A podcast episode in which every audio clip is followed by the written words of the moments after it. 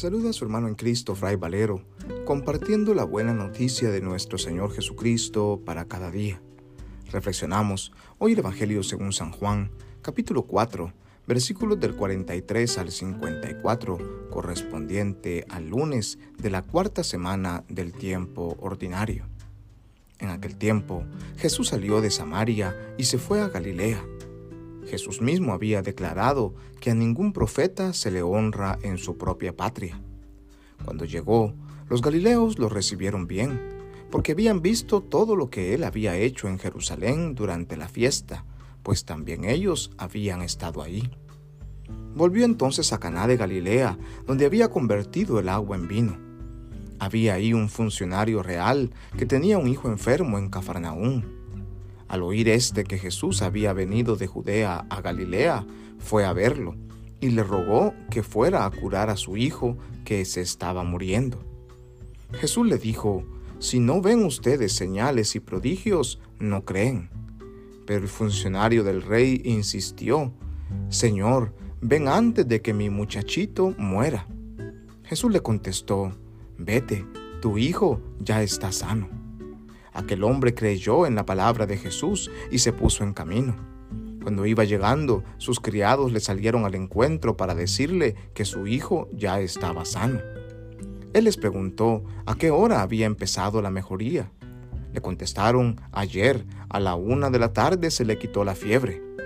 El padre reconoció que a esa misma hora Jesús le había dicho, tu hijo ya está sano, y creyó con todo lo de su casa. Esta fue la segunda señal milagrosa que hizo Jesús al volver de Judea a Galilea.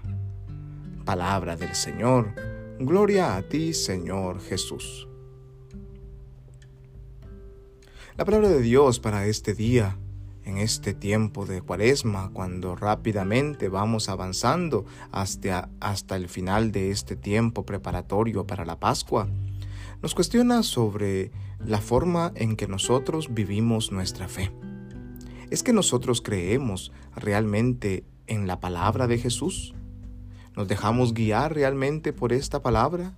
¿Nos abandonamos realmente a las promesas que Dios nos hace y vivimos los mandamientos del Señor con la plena certeza de que esta palabra nos dará libertad y salud?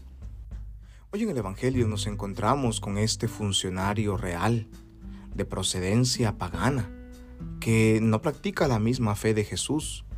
Inclusive vive en Galilea, donde los galileos son fuertemente criticados por el resto de los judíos por no pertenecer completamente a su fe. Hacia ahí se dirige Jesús. Y este hombre al ver que Jesús viene, corre desesperado a pedirle ayuda para que sane a su hijo, que no se encuentra ahí con él, que está en la distancia. Y Jesús, después de tener la experiencia de que en su propia tierra, en Nazaret, no le creen, no confían en él, se da cuenta que la gente no tiene suficiente fe, allá en Nazaret Jesús no hace ningún milagro a sus propios paisanos, a sus propios familiares, a la gente que lo vio crecer. Sin embargo, en Galilea la gente sí cree en Él. La gente escucha hablar de lo que Él ha hecho en Jerusalén y en otras tierras y la gente acude a Él.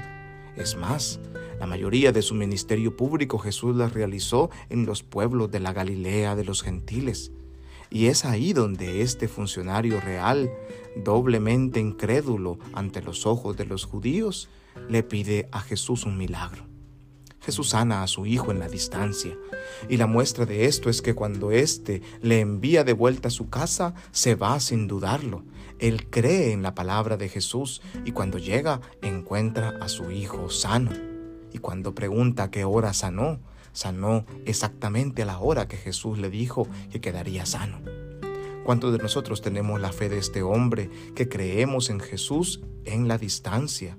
A veces queremos pretender que Él realice milagros o escuche nuestras oraciones en nuestro tiempo, al momento que nosotros lo queremos, como si nosotros fuésemos los dueños del tiempo y de la fe.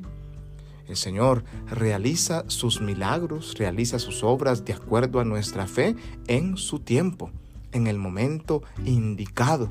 en el momento en que Él cree que es más conveniente para nosotros. Nos encontramos pues con dos modelos de fe. Por una parte la incredulidad de los nazarenos, que no creen en Jesús, que no aceptan su palabra, que lo ven únicamente desde su humanidad y la fe de este funcionario real y de los Galileos, que a pesar de ante los ojos de los demás ser incrédulos, ellos sí creen en la palabra de Jesús y por eso ven realizadas sus obras y maravillas entre su gente.